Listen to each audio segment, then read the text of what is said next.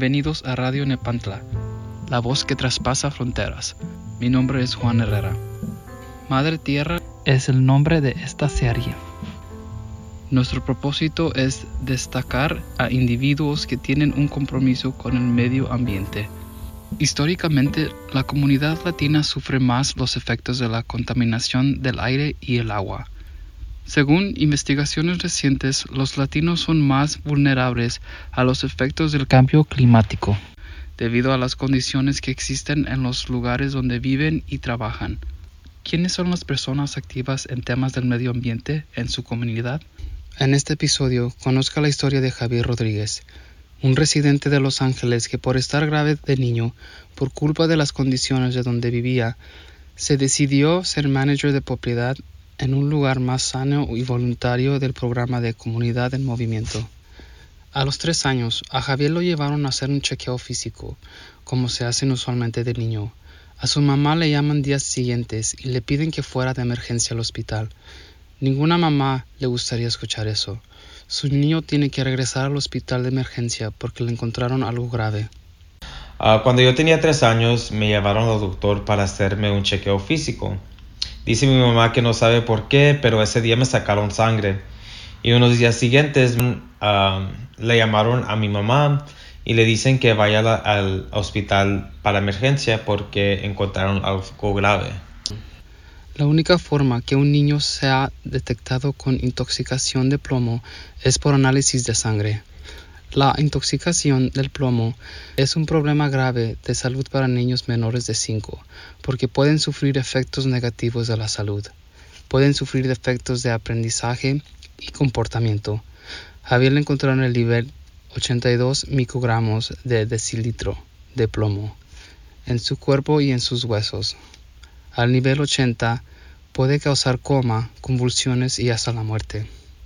Me encontraron intóxico del plomo. Usualmente se encuentra nomás en la sangre, pero el mío ya estaba hasta en los, huesos. Um, el nivel normal en niños es 5 microgramos y a mí me internaron tres veces y cada vez que me internaron um, estaba en el hospital por tres días. Uh, me daban inyecciones dolorosas en las piernas que no podía caminar. El porqué exacto de dónde se intoxicó no fue determinado exactamente. Hay varias cosas que pueden causar la intoxicación, pero es más probable que fue por la pintura de las paredes.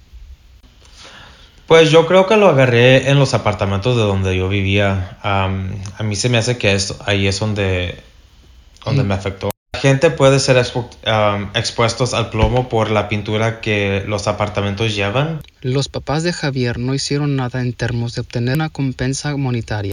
Dice que a ellos le daba miedo demandar por ser indocumentados. Ellos no sabían de los derechos que tenían o si tenían unos.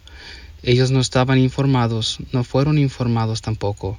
Es por eso que Rodríguez se ha hecho parte de la persona activa que ha decidido informar a su gente latina de sus derechos en áreas de las viviendas. Inspectaron los apartamentos y encontraron muchísimos trazos de plomo y nos hicieron mover.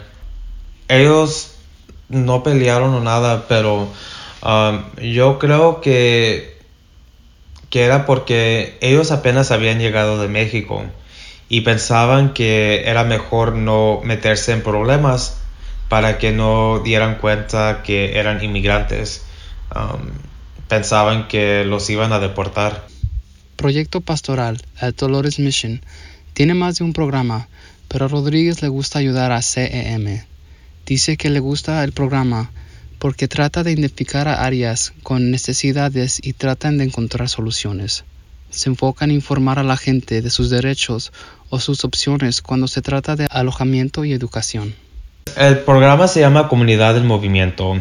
Um, es uno de los cinco programas que ofrece Proyecto Pastora at Dolores Mission. En este programa queremos enfocar las leyes de ambiental y aplicar inspecciones al nivel estatal, federal y local. Um, queremos ayudar a las comunidades más afectadas. Trabajamos con uh, representantes de la comunidad y agencias reguladoras de la contaminación ambiental. Las áreas de enfoque son comunidades densamente pobladas, ah, de bajos ingresos, principalmente latinas en el corazón del condado de Los Ángeles. Tenemos que recordar que aunque hay grupos como estos, otras organizaciones se enfocan en la clase media o blanca. No hay que ciegarnos en organizaciones políticas y líderes en creer que están avanzando justicia de medio ambiente para todos.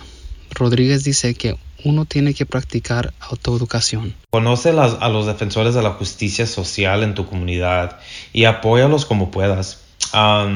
este apoyo puede tomar ah, varias formas.